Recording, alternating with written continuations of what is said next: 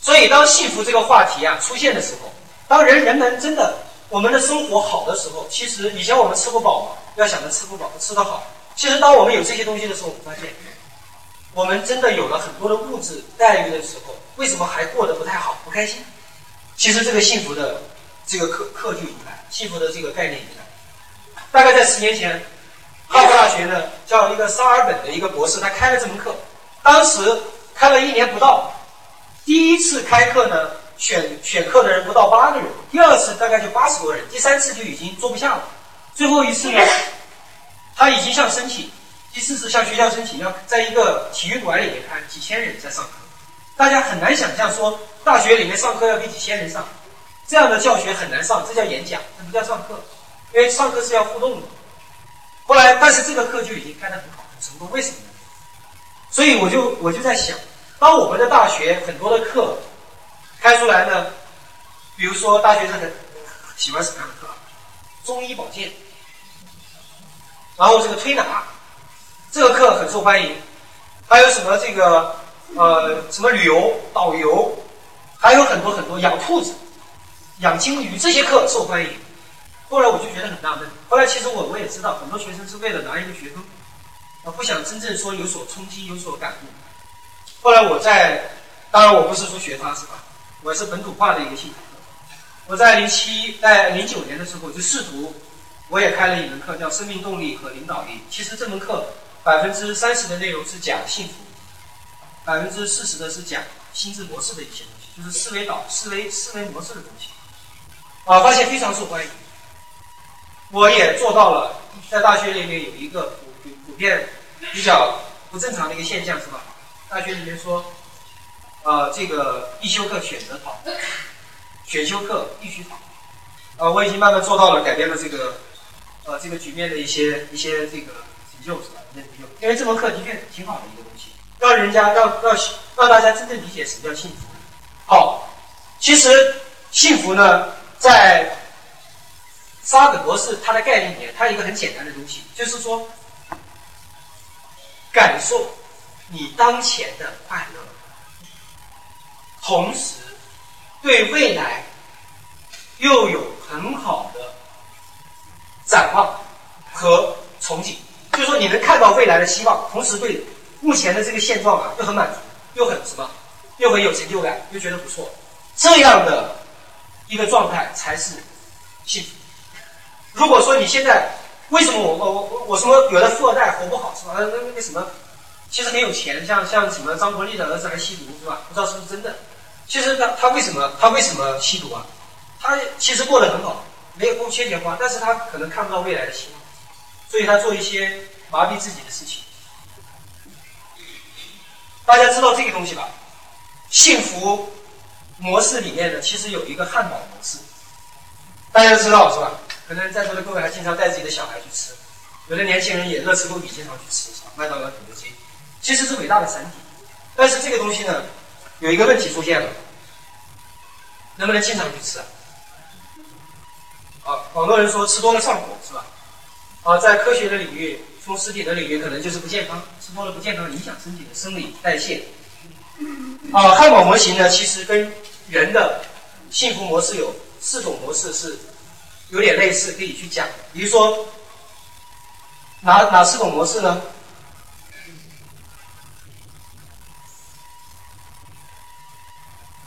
第一个呢，就是忙碌奔波型的模式，这种模式呢叫素食模式，就吃的那个汉堡啊，呃，不太不太不太生猛海鲜是吧？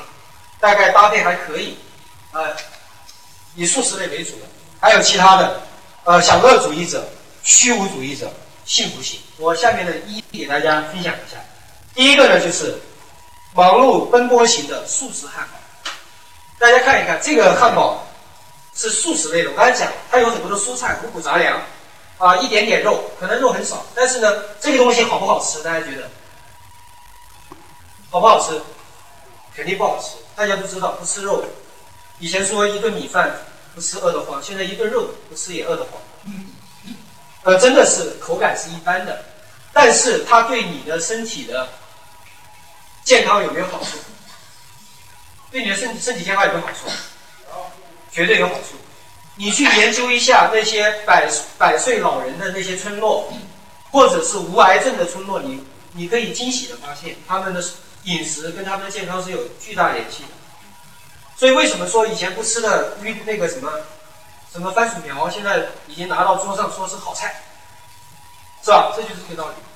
好，这种呢，其实有一个很典型的一个现象，人生的现象是什么？在座的各位，你们很多是父母，为人母，为人父。我讲一个小孩子从小到大的一个成长的一个过程，你就知道了。比如说，有的小孩儿，你他上小学，父母跟他讲，呀，考个好成绩，读个好高中，就比较好，未来就有希望。然后他自己说，哎呀，是好成绩，可能未来就好。然后呢，而且你也会拿一些成绩好、最后比较好、发展比较好的成功的例子给他讲，给他听。然后呢，读了读到了初中，你又跟他讲。一定要学习好，成绩好，再选再考一个好的高中，可能以后就有很好的发展，是吧？就可以考好的大学。然后呢，他又被你的这种价值观给屈服了，他又去这样去做。然后呢，考读完了高中，成绩不错，又又什么？又去读大学。其实这样的小孩最期待的就是假期，但是在在假期的时候，这帮父母又很无情的把他送去了什么奥林匹克班呐，什么兴趣班之类的，让他活得很累，是吧？其实他已经觉得人生没有意义了。他已经觉得人生就是在学习，在紧张的学习，紧张的学习。上了大学之后呢，又要跟他讲，一定要努力的学习，然后找到一个好的工作。然后这个时候他就又坚又又很内心，虽然很怀疑，但是还是坚定了父母给他讲的是还要好好学习，不能浪费父母的钱。到了大学四年毕业之后找了一份工作。当然，有的学生还不错，找到比较好，马上能找到工作，跟他的积累是有关系的。但是很无奈，有的学生去找工作的时候，由于社会化程度很低，企业就跟他讲说：“这个你大学，呃，学习成绩很好。”他说：“是啊，我努力学习。”但是你在大学到底学了什么？企业站出来说了这句话，其实已经批判了中国教育的问题，是吧？但是你会发现，很多同学找到好工作的人，他还是。过得很累，为什么？最后他也拼命的工作，拼命的回馈父母，拼命的去找呃找到很能赚钱的工作，因为父母跟他讲，要么稳定，要么能赚很多钱，而且经常拿自己的小孩和别人的小孩去比较，说你看隔壁家的小孩在上海什么大大公司工作，月薪七八千，啊，他每年给他父母寄两三千块钱。大家想一想，这这句话说出来的时候，是不是无形中给自己的小孩一个无形的压力？其实我会经经常听到这样，我过年也会经常听到。但是我我懂得幸福模式，所以我就一笑而过了，知道吗？听进去了，但是没没藏在心里。这就是很多年轻人遇到的一个问题。所以他虽然很辛苦、很积极、很努力的面对生活，很努力的改变，但是他过得不快乐。虽然他知道未来很也是有希望的，但是他他过得很很惨，感到不快乐。这就是素食型，吃的很清淡。虽然吃的很清淡，什么什么也也很好，也对对未来的健康是有帮助的，但是他找不到快乐，所以这种人是典型的，典型的活在未来型，各位，因为未来的父母或者是长者会跟他讲，未来会很好，只要你努力，未来就很好，但是努力等于未来吗？各位，对，这就是职业选择的重要性了，包括学习的重要性，快乐学习的重要性。好，第二种呢是什么呢？第二种是享乐主义型，就垃圾型，就比如你们经常吃一些汉堡，啊，里面炸鸡翅、什么深海鳕鱼啊、什么螃蟹之类的，吃的很爽，但是是不是过一两天就上火了？或者是吃多了，发现自己的小孩有点肥胖了，慢慢的是吧？其实很多呃很多漂亮的女孩子也是一样的，其实整天喊着要减肥是吧？动不动在微博上 QQ 签名说，啊我要减肥。但是呢，管不住自己的嘴，当刚有点成就的时候，又去吃了顿吃了顿这个汉堡，然后又又反弹了。所以呢，这是什么呢？享乐主义。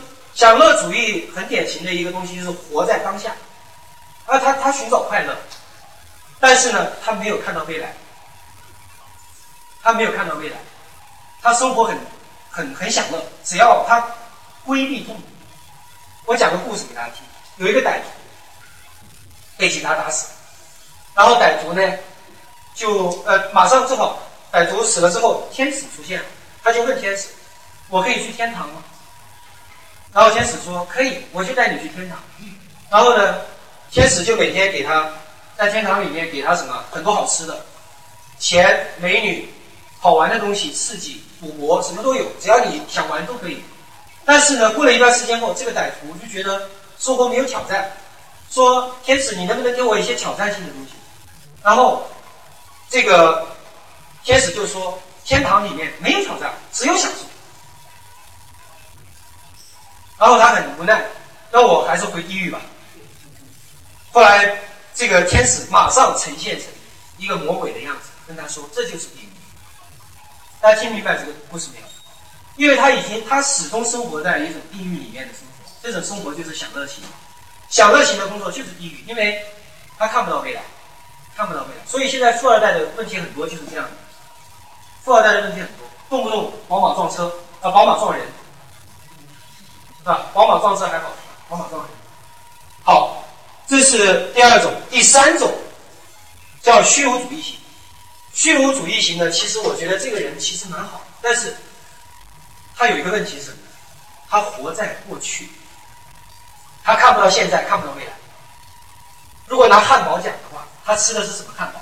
过期的。哎呀，说的太对了，可能里面加的奶油是含有三聚氰胺的。加的蛋黄是人造蛋蛋黄，明白没有？虽然很很可能可能非常的可口，是吧？但是吃下去是影响未来健康的，是这样的食物。这种人呢，其实我觉得他在过去是有成就感，在过去是做了很多事情，但是可能在一件事情上，在一个项目上受到重大的挫折。我举个例啊，比如说有人有的人可能深深的爱了一次，然后失恋了，然后就一蹶不振。这种人就是典型的虚无主义，因为他活在过去，明白没有？他觉得永远找不到超越之前的那个女朋友的另外一个人，是这样的一个事情。所以呢，这种人呢很简单，他有一个心理呃特点叫叫什么呢？习惯习惯主义，就是已经习惯了过去的东西，然后无法改变。所以呢，伟大的心理学家就研究这帮人为为什么会这样，他做了一个实验。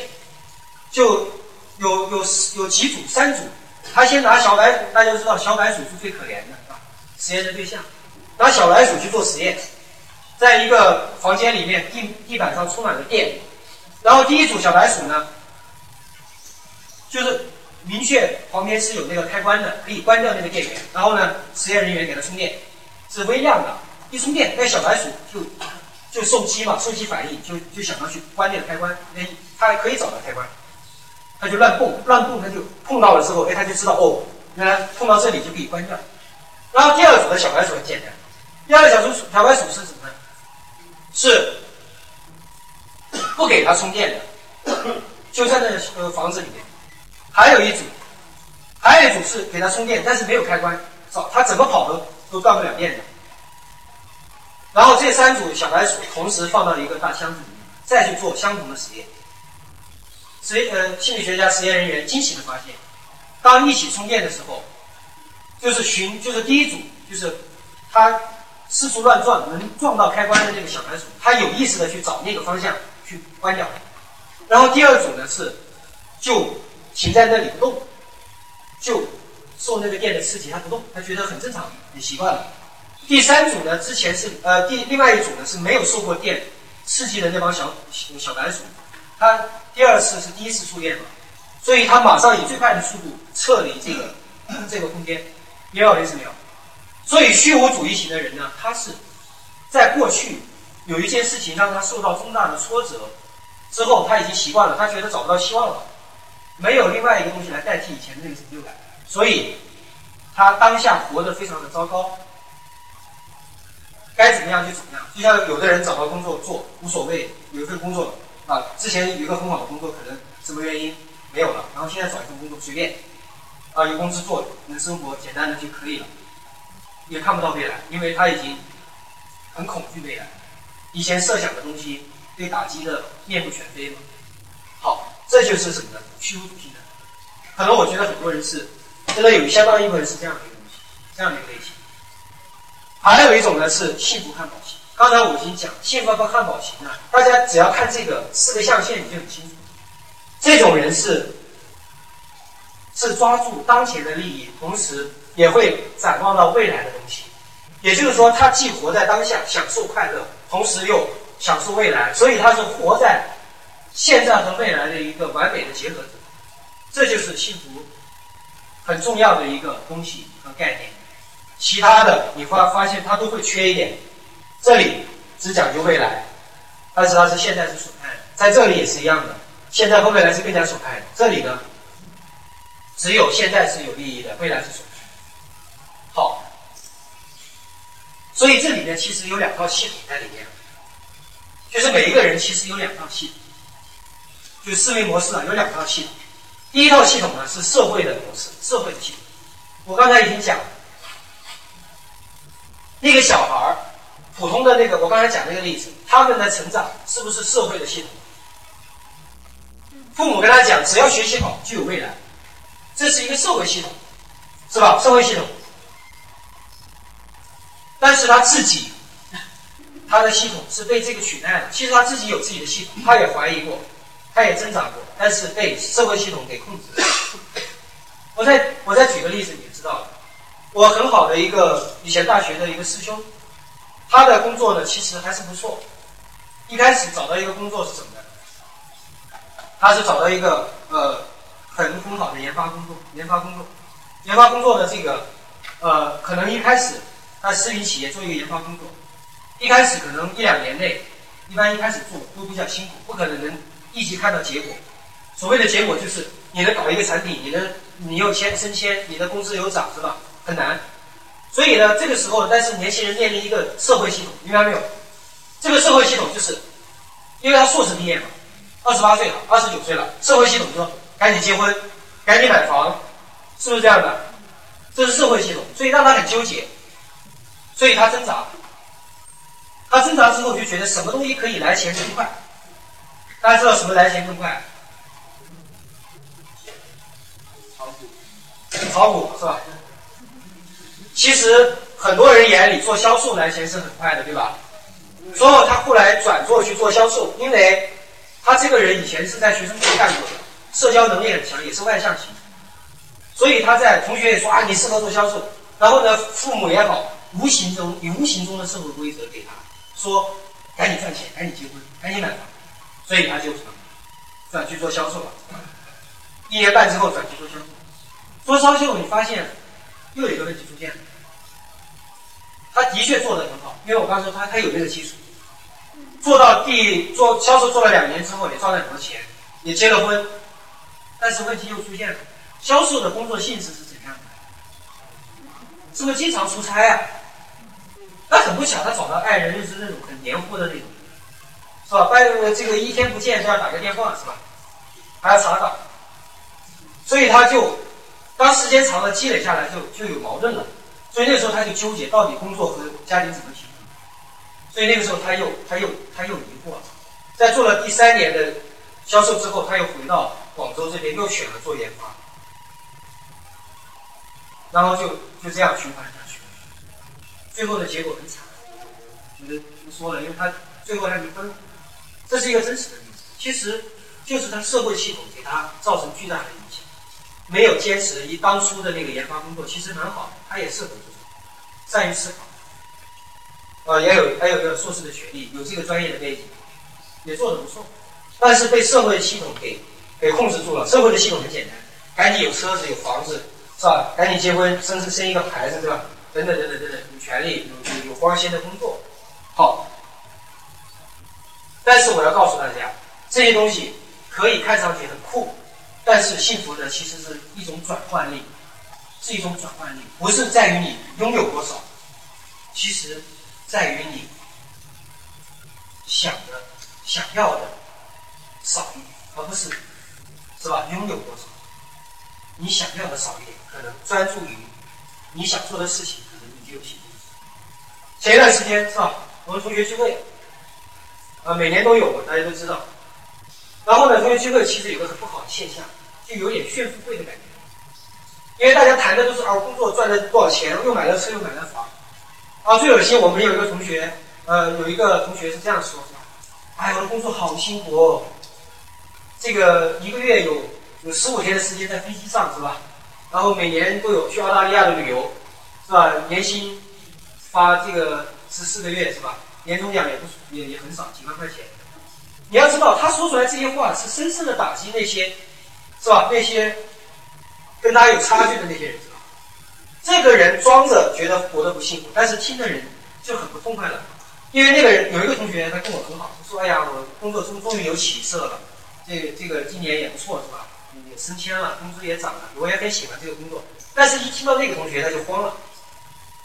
为什么都是一个学校毕业的学生，差距咋就这么大呢？他就慌了，所以一下子他幸福感就没有了，知道吗？本来很开心，幸福就后来不说话，发现没有，幸福感就是一种转换，不是你。你要自己和自己比，不能和别人比，知道吗？和自己的进步比，和自己做的那种价工作的价值比，我做的很有意义的事情，这样的你就找到幸福。还有还有一个还有一个转换，还有一个转换是什么？大家发现没有？我们经常去想一些美好的事情，是不是生活会美好一些？所以在网上有一个段子，说中央电视台的新闻联播的问题。说只要看新闻联播，全国人民就和谐幸福。其实我觉得挺有道理的。如果说，如果从幸福的角、幸福学的积极心理学的角度，它是正确的。所以网上有个段子说嘛，新闻联播有三段。第一段前十分钟，国家领导人非常的忙，为了广大的劳动人民忙碌奔波。中间的十分钟呢，世界各地非常的混乱，地震、灾害、冰雪。啊，人民的暴乱，然后最后十分钟，中国人民非常的富裕，非常的幸福，啊，一片和谐的景象，是吧？好，这样的三段，其实我觉得还是蛮蛮好的一个事情。为什么呢？我觉得就是要多看一些什么，多看一些积极的这个事情，你觉得很幸福。如果老是播一些恐惧的事情，你是不是在这个在这个国度，在这个环境里面很恐惧啊？其实它是有道理的，所以我很。我很，呃，我很崇敬对新闻联播的这些制片人和导演，是吧？表示深深的敬意，是吧？让我们觉得还是挺幸福的，是吧？但是我觉得从心理学的角度，积极心理学讲，它是对的，就多多想一些美好的事。所以每当我很痛苦的时候，真的，我想想小孩微笑，那些微笑和童真的笑容，我觉得挺生活和工作在内，觉得很幸福。回到家里，什么痛苦都没有，这就是一种转换力。好，所以呢，这个刚才我们讲到了汉堡型，什么是汉堡？幸福型的汉堡，它是链接现在也很快乐，未来也很好。但是什么东西去链接现在和未来？是不是一定是一个东西？它叫职业。因为职业是什么叫职业？其实职业很简单，就是链接人和社会关系的一个桥梁。如果没有职业，你会和世界和社会脱离，只有一个职业会让你有一个社交圈，让你有劳动劳动价值，让你有劳动回报，然后你才能找到更多的这种这种归属感和回报。如果你没有职业，你想想你的生活会是怎样？会是怎样？所以我我经常会会想到那些做过领导的那些，像我们学校做过领导的一些，反正其他的也是一样，做过领导的一些一些干部退休啊，或者是老师退休。有一个有一个职业病，因为他们在以前经常签字嘛，你明白没有？经常报销啊，那些下属员工给他报销的是领导签字嘛，他数十年如一日都要签字，签字成为他重要的生活部分之一。但是下下岗之后不是下岗，退休之后还签字吗？但是他有有意识的还要去签字，比如说每天花多少钱记录一下，签个字，这就是他很爽的那个那个感觉。但是，但是有一个东西我告诉你，就是职业很关键。所以为什么很多人下岗了还去发挥余热？因为职业就让他找到更多的价值归属感，而不是仅仅是钱。好，那是那怎这这个职业这么重要，那怎么办？怎么办？那什么是一个好的职业？各位，什么是一个好的职业？其实我总结有三点：一点。激激发自身的才华和潜力的职业，可能它是一个好职业。当一个做了一个职业工作，你没有发展前景的时候，可能有一个问题出现了，这个工作没有发挥你最核心的能力，明白没有？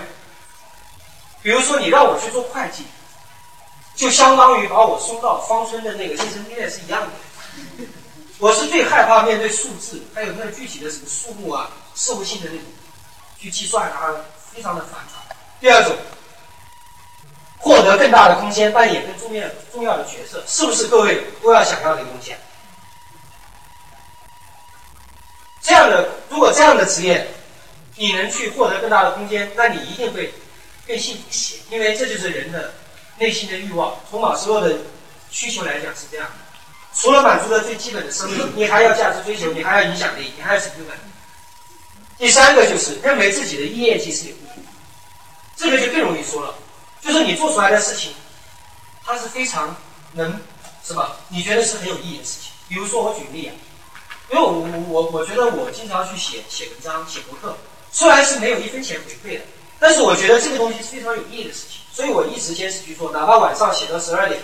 写到吐血，我都坚持做，因为我觉得这个很有意义，因为它已经成为我工作的一部分了。因为通过文字和学生交流。好，下面我要讲一讲职业怎么选，选择职业有哪些问题。其实我因为我很通俗的去讲，选择职业和选择老婆有很多相似的地方，我摆给大家看一下。第一个，是不是一定要谨慎选择？因为他一旦选择，就可能会陪伴你四十年时间左右。比如说，你二十五岁结婚，晚一点二十八岁结婚，三十岁结婚，是不是四五十年的时间啊？选老婆是这样吗？选你的对象，如果选一个职业，也可能是这样。如果你选择选择了一个职业，比如说前三年你可能换，但是工作了五六年，可能就定位下来了，也可能有四十年的时间。如果不开心的话，你想一想。工作每天是八个小时左右，甚至有的人还要加班，甚至有的人周末还要上班。跟自己的老婆、老公在一起，每天是不是也大概八个小时啊？至少晚上的时间在一起睡嘛，对不对？至少也八个小时嘛。好，大家想一想，如果白天八个小时做着自己不开心的工作，同时晚上又遇到一个自己觉得有问题的对象的，是不是这一天？这一天是不是就就是世界末日的到来？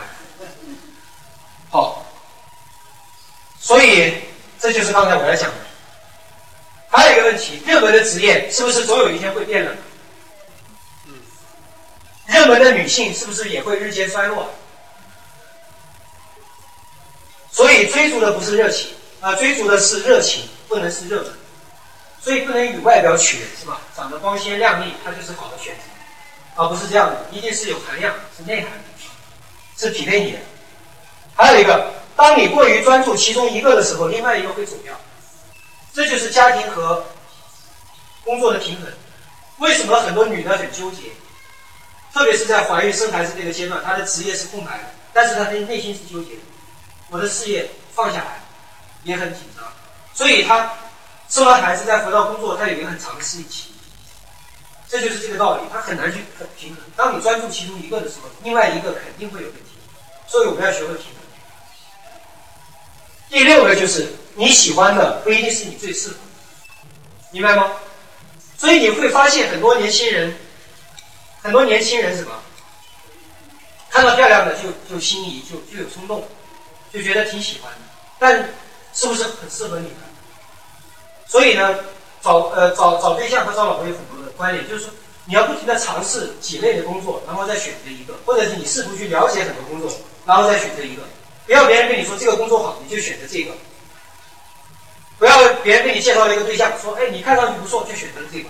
所以很多真的，我觉得人生不能形成这样的一个结果，就是说当你老的时候，你看到谁还有心动就麻烦。这前面已经觉得跟自己的。最好的爱人在一起生活了几十年，满足了就行了。不要等到说你六十岁了，你还看到谁都很很心花怒放，就有点问题。第七个是什么呢？在没有认真了解之前，千万不要冲动去结婚。同时一样，也不要冲动的去拿下这个职业，知道吗？所以很多人考公务员，父母让自己的小孩考公务员是不负责任的，因为真的考上了不一定是适合你，或者是去到所谓的老师职业、医生的职业，真的不是不一定适合自己。所以你你会发现很多人干了一辈子，说我我的小孩千万一辈子不要干这个职业。第八个就是换的代价很惨重，所以你会发现现在的年轻人为什么不敢去跳槽，很惧怕去跳槽，特别是买了房之后娶了老婆之后更难去跳，为什么呢？比如说你你买了房是不是有房贷？房贷好几千呢，四五千块钱，如果你换一个工作，这个间隙是不是可能就没办法去还了？所以它它这个东西束缚你，换的代价很惨重，所以呢一定要慎重。所以最后一个第九个是美丽不会让你的家庭更幸福，工资也是。第九第十个，你总觉得别人的好，是不是这样的？有的，绝对是有，不要口是心非，对不对？一定是这样的。所以你你你和别人在交流职业的时候，你经常会羡慕别人的职业，是不是这样的？总觉得别人的好。其实这就是什么？这就是职业，你做久了的一个一个东西。所以要不断的找到你新鲜的东西，在职业当中不断不断去找一些挑战性的东西。所以呢，在职业发展过程中呢，我总结了一下，大概有几个阶段，大家要注意的东西。第一个阶段呢，就是生存期，就这个阶段呢，是所有人都什么，都去面临的一个阶段，就是在你。毕业以后，或者是出来工作一到三年，它是一个生存期。我告诉大家，这是一个普遍规律。但是有的人可能更长，比如说生存期可能不止三年，甚至五年；有的人定位期可能不止五年，或者有的人更短，一年就定位了，这个不一样。但是普遍人是这样的。比如说定位期的时候，其实就是你要找到一份工作养活自己。现在所有的大学毕业生毕业之后，他们找工作，其实当然他会很恐惧第一份工作，他要找一个理想的工作。说这就是我一辈子要干的，或者是这个方向定下来，但是往往现实是与自己想象的是有差距的，所以很多人你会他他会住在哪里啊？他会选择一份工作，然后因为工资一开始很低，所以住在郊外，住在城中村或者住在哪里，是吧？是这样的，所以我会发现我们五山这个方向，城村聚集着大量的女族，就是广大的那个大大学一届的毕业生。然后那个那个交通交通车是最拥挤的，因为全是他们在坐，下上下班时间最拥挤。但是为什么他们生存在那里？因为他们就是为了生存，找一份工作能养活自己，但这个工资待遇不是很高。讲到生存期，其实我个人感觉，这个这个这个时期的关键词呢是什么？首先你要拿到这个职业的准入，比如说像我要去做职业规划师，我要拿我要至少我要拿一个证书，叫职业指导师的。证书，这个证书我要拿，我要懂得基本的概念和技能。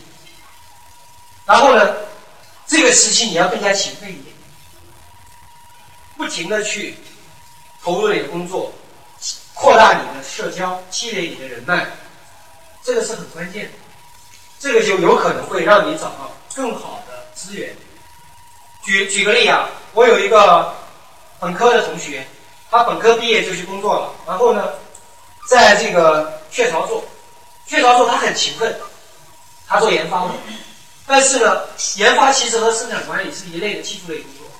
后来呢，他因为他这个他的人脉很好，他很快在食品这个这个奶制品的行业，雀巢这个领域，这个食品领域、添加剂领域很熟悉，所以很多的高管都认识他。当有了这个领有这个人脉的时候，他换工作是不是特别容易？特别容易。所以这个时候呢，他定位就很清楚，他要做生产管理，不能做研发，因为他还喜欢去管人，啊，爱管闲事是吧？管点人，以前大学就爱管闲事，然后后来呢，就就定位说，我把技术和管理结合起来做生产管理。后来他就就直接跟那个跟另外一个跟另外一个企业食品企业的高管打电话说，哎，我我我我想去你们那尝试一下，最后他就成功去了。很简单，因为他在雀巢啊积累了很多基本的技能。和人脉，所以这让我呃，这让我想到一个人，这个人呢，可能也是在生存期非常艰难的一个人，但是这个人会值得非常值得我们一说。这个人叫谁？叫冯蓉姐。呃，其实冯蓉姐是蛮好的，蛮好的一个是吧？知性的女性。为什么呢？因为她在陕西的一个县，在在一个理工学院毕业，非常不起眼。后来呢，工作一年，定位不清晰，但是他最后选择考研。在考研的时候呢，他就去到了北京嘛，在清华大学、北京大学附近住。然后呢，这个可能在复习的时候，也在那些学校课程复习。然后发现了自己考研非常心酸，非常的艰难。然后就经常在那个清华那个 BBS 的论坛里面发一些帖子，说啊我的生活多么的艰难，但是我我还是很坚定的坚持下去。然后很多人就觉得？很多人觉得很感人的是吧？然后就受关注了。然后有一天他也，他觉他他觉得这还不够，再让大家看看我的长相，我是这么一个长相的人，我还这么自信。然后呢就贴上去了。大家都知道清华大学什么人最多？男的最多。因为女的少嘛，理工科，所以一看到这些图片很好奇，特别是男的是吧？这样的人还在这里炫，拼命的分享，拼命的评论，然后就成为热点。但是你会发现，他做的就是芙蓉姐做的一件事情很简单，他就是什么？分享他的励志的故事和经历和感念感感悟。所以慢慢的、慢慢的，他包括他减肥也成功了，很多人减肥不成功是吧？他减肥也成功，所以他最后抓住了这个东西，这是他价值观的一部分。他找到了这个他想要做的事情，就帮助别人，励志别人。后来他成立了芙蓉姐姐亲呃心理热线还是青春热线，后来又做了很多其他事情。当然，网络 红人这个名号让他成为了别人认识的人，所以后来又拍电影是吧？又什么开演唱会之类的。虽然歌唱的很烂，但是他开演唱会都是为了做一些公益的事情。但是你发现他找到了什么？他在艰难的生存期，他找到了定位。什么定位？符合他价值观的东西，去帮助别人做一些慈善的事情，是吧？用他所谓恶心和残酷的记忆和那个和经历来激励别人。好，这个是生存期。定位性呢，其实是就是说，当你选择了一个东西的时候，你一定要什么？你一定要抵制住外界的诱惑，专注于你想要从事的领域，然后去投资。怎么去投资呢？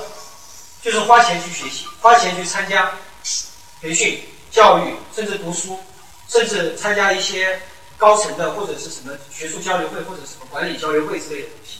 然后这个时候呢，你一定不要一开始就要想到什么买房、买车，因为如果你把大量的钱和精力投到这个时候，你可能就生活在一个安全的区域，我不能再变化。所以这个时候呢，要抵得住外界的诱惑。要不断的去投资，特别在定位期，一定要快速的增长你的技能。所以我在零七年之后，我就拼命的花钱去学习这些规划的东西啊，因为我以前是学实体，这样的一个转换，其实让我很难去很快。我只有唯一的办法，就是向高人学习，就让我向我呃知道的这个领域最顶尖的人去学习，看他们的书，看他们的文章，看他们的观点。买最好的、最值、最畅销的或者最经典的理论去书去学习，这个时候可能就快一点。然后呢，这个时候呢也要积累人脉，一定要注意，一定要积累人脉。然后发展期是什么呢？发展期就不停的专注了，专注你要做的东西，你要做的东西。然后呢，坚持去做。我很好的一个同事，他他是跟我一起在学校工作，零六年参加工作，然后呢。他一直在新东方兼英语培训的老师，虽然他是老师里，但英语非常好。其实这两个两两边的工资已经让他非常的富裕，但是呢，教完书之后呢，其实他定位也很清楚。他一一开始生存期就是他教他在新东方教书是为了赚钱，赚更多的钱嘛。一开始在高校的钱很少，然后呢，他定位很清楚。后来他就想，我光教书不行啊。大家要知道，教书凭什么赚钱？知道吗？在新东方这类私人的培训机构，凭名声。不光是这个，学生的评价很关键，但更关键的是，你能站在站站在这里一天能讲十个小时，明白我的意思没有？如果你一天能讲十个小时，哪怕一个小时只有一百块钱，是不是一天是一千块钱？如果一千块钱乘以乘以二十天是多少钱？